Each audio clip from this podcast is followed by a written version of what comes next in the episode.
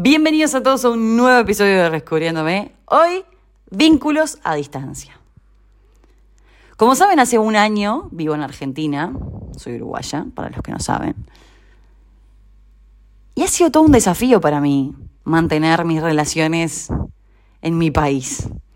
Si bien estoy súper cerca, voy bastante seguido, no es lo mismo porque te perdés la cotidianidad, te perdés los planes espontáneos, un montón de cosas que surgen del día a día que no estás.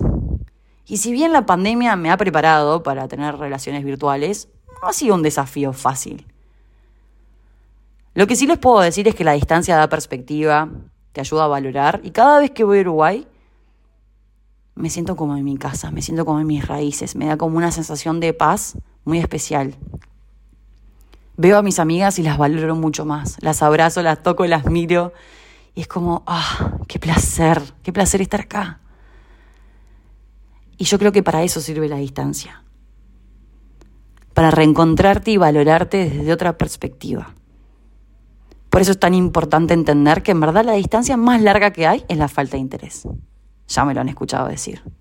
La distancia física se puede acortar con contactos, con videollamadas, con llamadas, con mensajes, con audios, con lo que sea.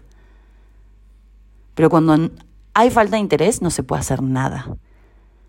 En cambio, cuando sí hay interés, cuando sí hay preocupación, cuando sí hay ganas de saber de la otra persona, no importa dónde estés, no importa el horario, siempre hay una manera.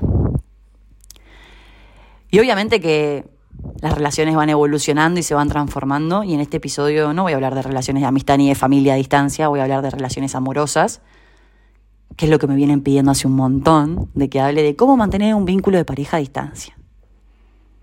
¿Cómo hacer? ¿Qué herramientas hay? ¿Qué harías vos? ¿Qué aconsejarías? Como saben, todos los episodios que yo hago son desde mis vivencias, desde mis aprendizajes lo tengo que pasar por el cuerpo para comunicarlo. Lamentablemente no puedo leer un libro y hablar como si supiera el tema si no lo viví y no lo experimenté. Hoy en día puedo decir que sí puedo hablar de esto, que sí puedo decir lo que yo estoy logrando y cómo lo vivo. Y espero que les sirva. Y no es fácil. Primero que nada, quiero que este episodio empiece desde la base de que no es fácil mantener una relación a distancia, pero está en uno. Y una de las premisas fundamentales y principales de esto es que no es sostenible en el largo plazo. Es por un periodo de tiempo. Si una relación realmente quiere pasar al siguiente nivel, va a tener que cortar con la distancia y tener una experiencia presencial. Ustedes saben que yo soy la primera en decir, no chateen tanto, no hagan tanta videollamada, hagan encuentros presenciales ya tuviste un montón de encuentros presenciales y bueno, se da que justo una de las personas vive en otro país, en otra ciudad, a unos kilómetros de distancia, que no se pueden ver con mucha frecuencia. Bueno, este episodio les va a servir. Acá les voy a tirar algunos tips que a mí me parecen súper importantes para tratar de trabajar y mantener este vínculo de forma sólida. Más allá del estadio en el que esté el vínculo, la relación, lo que sea, ya sea se están conociendo hace unos meses, eh, están de novios hace un montón, lo que sea, yo creo que estas herramientas van a servir para cualquier momento de la relación, del vínculo. No lo rotulemos porque hay mucha gente que se asusta. Primero que nada hay que establecer la regla del vínculo. Porque hay que aprender a llevar la relación a distancia. No es algo que nacemos sabiéndolo. Porque realmente tenemos que conectar con cómo nos sentimos. ¿Cómo sentimos esta distancia? Tenemos que negociar, tenemos que llegar a acuerdos que a los dos nos hagan bien. Y es muy importante trabajar la cotidianidad del vínculo. Este es el punto número uno. Si vos tenés una relación con alguien, tenés que trabajar en esa cotidianidad para no perderse, para estar al tanto de la vida, porque van pasando cosas en la vida de ambas personas y está bueno poder compartirlo. Es real, real que una pareja sana tiene vida, tiene movimiento, tiene dinámica, y no es lo mismo cuando estás a distancia. Hay que encontrar ese sistema para que funcione. Es como un sistema integral que involucra a las dos personas que tienen que estar dispuestas a ceder. Tal vez una no es muy del celular, tal vez la otra sí, tal vez uno tiene un trabajo donde no puede estar mirando el celular muy seguido. Bueno, en algún momento del día, microcontactos Porque hay que tratar de mantener esa comprensión, esa conexión, esa empatía, esa confianza, por más que estén a distancia. Hay que laburar, gente, como el episodio anterior. No es destino, es laburo. Bueno, todo en la vida se trabaja. Nada es por arte de magia. Y más si tenés la distancia de por medio. O sea, realmente le tenés que poner muchísima más cabeza que si tuvieran la posibilidad de verse todas las semanas, todos los fines de semana o cuando sea. Y hay una base en esto que es la confianza. Porque al estar lejos, obviamente que hay que confiar mucho más.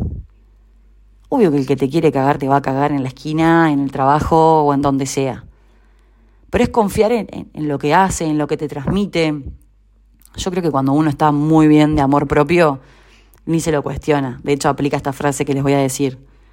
Se dice que confiar en el otro no es saberlo todo, sino no necesitar saberlo todo. Yo al menos estoy en una etapa de mi vida donde confío, confío en el universo, confío que si atraje a alguien en mi vida por algo es, que voy a construir algo sólido, que va a ser a través del diálogo, de la comprensión. Y que entiendo que la distancia no lo veo como algo negativo, todo lo contrario, lo veo como algo que oxigena, como que algo que da perspectiva, que me ayuda a valorar. Obvio que extraño el contacto físico, pero hay que tratar de buscar esos micro momentos como, no sé, mandar una fotito, un videito, hacer una videollamada. Tener esos micro contactos como para mantener eso prendido, ¿no? Esa llama encendida. Porque la intimidad es algo que se pierde con la distancia. Pero créanme que se puede generar momentos donde puedan estar juntos y, y tener esos contactos más sexuales, tal vez. Porque hay que tratar de no perder esa intimidad. Porque no importa que estén a millones de kilómetros, la pasión sigue ahí y hay que tratar de trabajarla. Es laburo también. Hay que tratar de reinventar el vínculo y tratar de meterle la mejor onda para que las cosas funcionen. Porque cuando hay ganas siempre hay una forma. Y cuando apuestan a ese vínculo, tal vez es circunstancial, tal vez se fue de viaje por un tiempo, tal vez es un periodo de seis meses que lo mandaron a hacer una experiencia en el trabajo, tal vez es, no sé, es mi caso que estoy en Argentina, tal vez es el caso de alguien que, no sé, tienen que ver cuál es la circunstancia en la que están viviendo, pero siempre encontrando la manera de generar ese plan de encuentros también, con visibilidad y claridad. Che, nos vamos a ver una vez por mes, bueno, una vez voy a ir yo, dos veces voy a ir, vas a venir vos. Bueno, ¿cómo vamos a hacer? ¿Cuál es el plan? Definámoslo, así nos da visibilidad, claridad y paz mental de que nos vamos a ver en tanto tiempo. Es súper importante dejar claridad de cuándo se van a ver, cuándo van a compartir, qué van a hacer, qué planes van a hacer juntos, para aprovechar al máximo el tiempo. Y obvio que eso no es la vida real. Obvio que esos contactos, cuando se ven, van a ser eufóricos, con muchas ganas, se van a haber extrañado muchísimo. Es muy lindo igual tener esa perspectiva y, y entender que estás construyendo algo. Es un proyecto común. Cuando vos invertís tiempo en alguien y trabajo y horas y, y te empezás a involucrar. Y obviamente que depende del estadio que esté esa relación, ¿no? ¿no? es lo mismo una pareja que ya está consolidada que una pareja que recién está arrancando este camino, que todavía capaz ni siquiera es pareja. Son simplemente dos personas que, que están conectando. Hay que tratar de, de definir esas reglas, ¿no? De, de comunicación básica, de momentos de intimidad alguna videollamada, alguna llamada, algún audio. O sea, es importante que trabajen en eso. Porque si no hay trabajo y no es recíproco, lo mejor es cortarla. Porque no es sostenible. Realmente tiene que haber reciprocidad, porque si uno va y el otro no viene nunca, y el otro es como, bueno, es agotador. Piensen que tiene el plus de que todavía tienen la distancia física. Hay que trabajarlo. Hay que los dos estar dispuestos. Cuando crees que realmente vale la pena, ese trabajo sale natural. No deja nada de cansancio, lo haces con todo el amor del mundo, lo haces con toda la gana del mundo y confías. Confías que por algo te cruzaste con esa persona y que van a encontrar el sistema para que funcione. Por eso es tan importante que definamos una buena comunicación donde podamos transmitir lo que nos pasa, esa cotidianidad, donde logremos esos momentos de intimidad, donde logremos tener momentos de comunicación, donde le podamos contar qué es lo que estamos haciendo, compartir lugares nuevos, paisajes, lo que sea que, que vayas viviendo, poder compartírselo a esa persona. Y obviamente que también respetando tus momentos de soledad.